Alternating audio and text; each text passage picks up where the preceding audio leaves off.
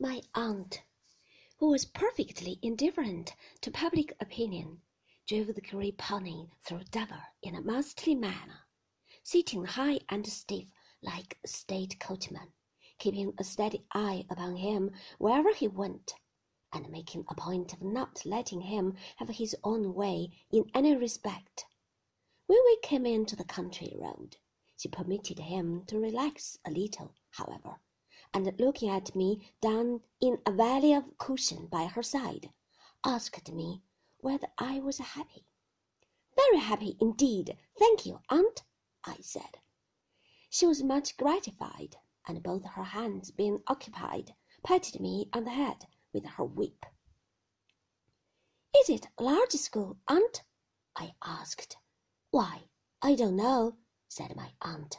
We are going to Mr. Wickfield's first. Does he keep a school? I asked. No, Trot, said my aunt. He keeps an office. I asked for no more information about Mr. Wickfield, as she offered none, and we conversed on other subjects until we came to Canterbury, where, as it was market day, my aunt had a great opportunity of insinuating the grey pony among carts, baskets, vegetables, and huckster's goods.